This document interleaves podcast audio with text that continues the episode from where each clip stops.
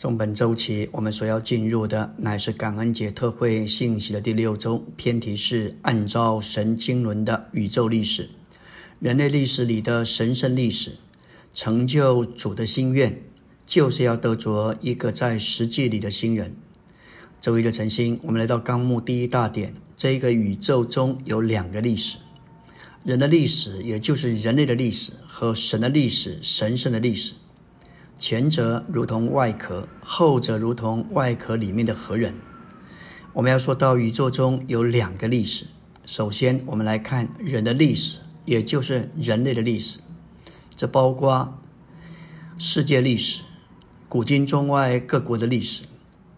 今天在世界上有许多历史学家，他们研究所有已过发生的历史事件。这包括各个民族、各个邦国、各个种族的历史，其中各邦国中关于文化、经济、教育、社会、政治、军事、科学等等各个不同领域的历史，这一些都属于人类历史。这像核桃的外壳，圣经所启示整个人类政权与这人类的历史，当然有相当的关系。我们要说到神的历史，也就是神圣的历史，这就是人类历史里的神圣历史，而神的历史就是我们的历史，因为它与我们连结。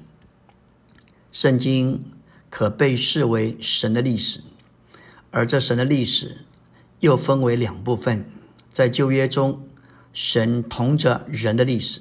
以及在新约中，神在人里面的历史，因为这个历史关系到神与人是一，因此神在新约中的历史，乃是他在人性里的神圣历史。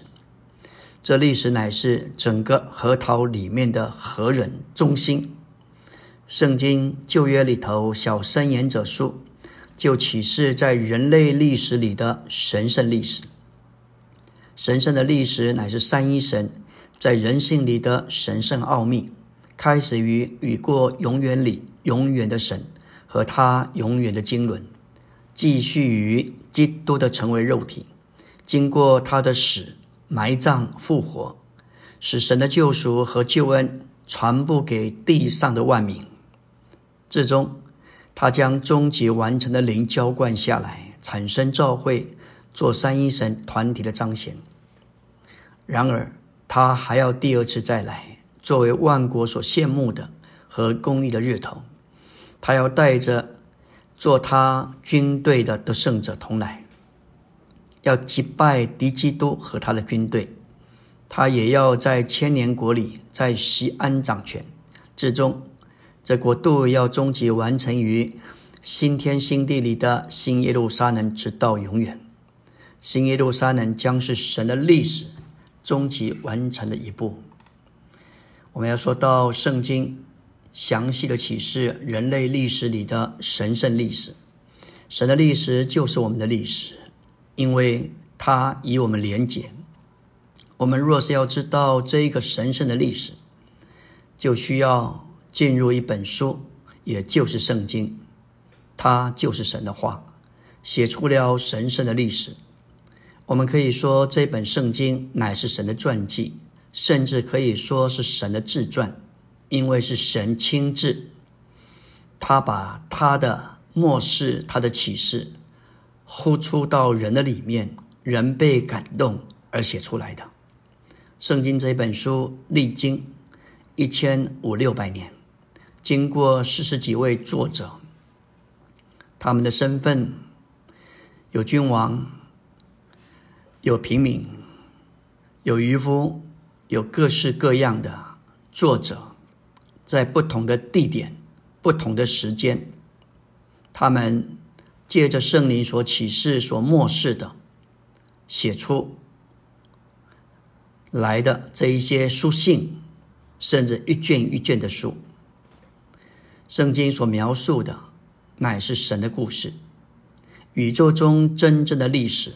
就是他的故事，也可说是三一神自己的历史，而人类的历史乃是环绕着这一个神圣的历史。神圣的历史才是真正的历史。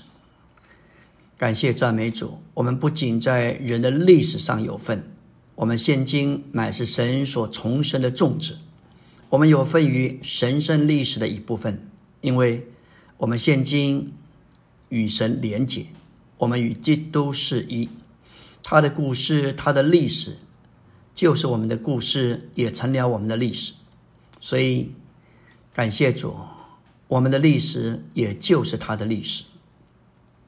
圣经也相当详细的启示了人类的历史，也就说到整个人类的政权，在人类文化当中的那一个历史，在旧约耶尔书中说到四种的蝗虫。这也是但以理二章尼布甲尼撒所梦见大人像的这四个部分，四个帝国，四种的蝗虫：茧蝗是巴比伦，群蝗是马代波斯，舔蝗是希腊的亚历山大，毁蝗是东西罗马帝国。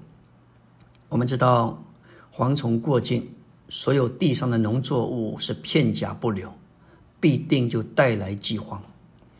我们说到但以理二章的大人像，就是指着四个帝国：金头是巴比伦，银胸是马代波斯，铜腹是希腊帝国亚历山大，铁腿就是东西罗马帝国。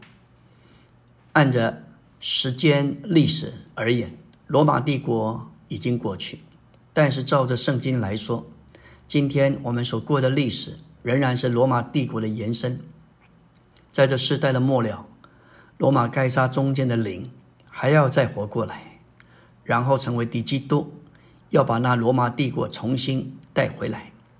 主耶稣要同他的得胜者要回来，构成一块非人手所凿的石头，砸碎大人像，地上要成为一座大山，就是神的国。